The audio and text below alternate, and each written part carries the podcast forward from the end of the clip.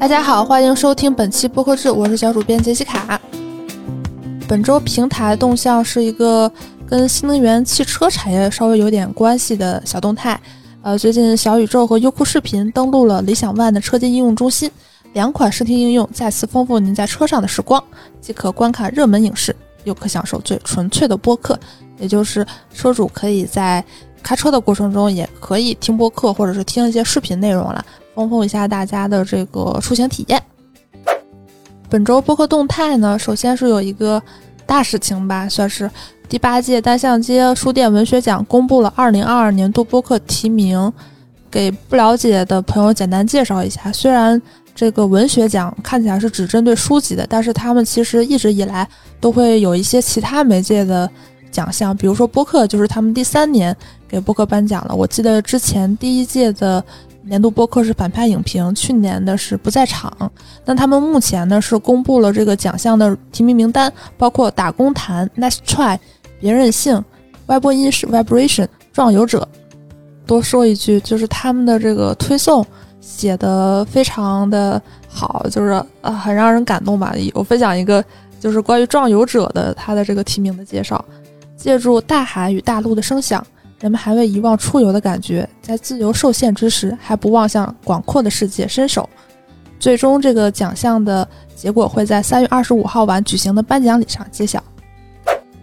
嗯，每周推荐一个新播客环节呢，这周向大家推荐的两个节目名字都蛮像的，一个叫“吃包编辑部”，就是吃面包的编辑部，他们是一个烘焙相关的一个播客，然后他们第一期。听得出来是准备的蛮充分的，就是有很详细的大纲，然后跟嘉宾聊一聊，就为什么要来到烘焙这个行业，为什么要从其他行业来，就是从零开始做这么一个很新的行业，然后在这个行业的有什么样的感受？作为一个女性，她在自己的人生过程中，有这个行业又发生哪些故事？呃，有一点点稍微有点生硬，就是能听得出来，好像是在照着稿子读那个问题，但是又因为。大概率他们应该是蛮熟的，聊的其实感觉还是蛮自然的，呃，我觉得挺有意思的，因为他这个角度蛮新奇的。我觉得如果说可能再做几期这种读稿感会降一点的话，这个节目是质量会非常好。然后目前可以在苹果、小宇宙、喜马拉雅上收听。呃，还有一个新播客是，呃，一个特别有名的一个视频博主，如果大家关注 B 站或者是一些其他平台，应该可能会知道的这个商业洞见 IC 实验室。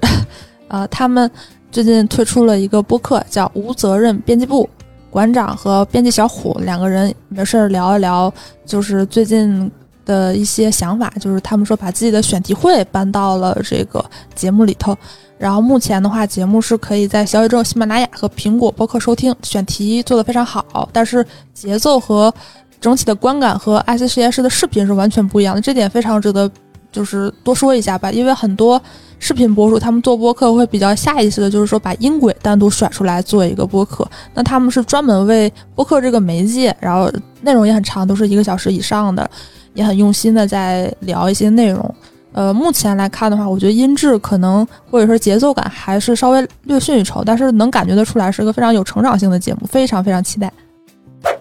本周营销动向呢，是我们最近的这个非常熟悉的。一个平台小红书，小红书最近也是借着奥斯卡颁奖典礼的这个热点，联合六档播客推出了声影寻宝奥斯卡 FM 特辑，邀请跳岛 FM、关雅迪开放对话、九霄电台、日坛公园、Tricky Talk、Fit for Life、漫谈奥斯卡共赏最佳赏片指南。也就多说一下，之前小红书播客它有一个挺大的槽点吧，就是很长的内容你没有办法息屏，或者是说后台播放。那他们在小红书最新更新的版本中，你长按就可以点击那个后台播放了，就是对于播客收听的用户来说更加友好了。还有呢，最近播客志刚刚出了一篇报道，是关于葡萄酒品牌周礼他们最近推出的一个创作者扶持计划，大概介绍一下。对于符合他们参赛要求的节目，比如说万分以下，他们的节目主题也比较契合品牌调性，比如说女性阅读、戏剧等等。然后可以向他们提交你的节目大纲、商业计划，如果过审的话，就可以上线这些节目，然后获得这个商业的广告费用。大概是这样一个活动。他们目前呢，呃，已经二月份开始发布了招募，三月份已经上线了五期节目，包括不三不四、自洽自由、几乎正常、万一火了和理想主义。本周这个海外动态依旧是我们的老朋友 Spotify 开场。他们最近在线下活动里头公布了一个事情，说要与 NPR 达成合作关系，强调两家公司如何建立一个专注于多样化和可发现性的新伙伴关系。最后呢，是呃，又是一个播客奖，是 iHeart。Podcast 他们每年都会办的一个播客奖项，因为海外播客我们不太想作为特别详细的重点，就是只说一个奖项。他们的这个年度播客奖是由 Lost Cultures 获得的。在 Pod News 分析中，他们发现就是因为是 iHeart，他们自己也有这个播客节目，他们本身就是一个 publisher，就是一个出品方，他们做很多播客。他们盘点了一下，就是 iHeart 出品的播客有四个获得了奖项，但是 Spotify 上的一些独家节目或者是 Spotify 出品的节目并没有获得任何奖项。好，以上就是本周播客动态，我们下周再见。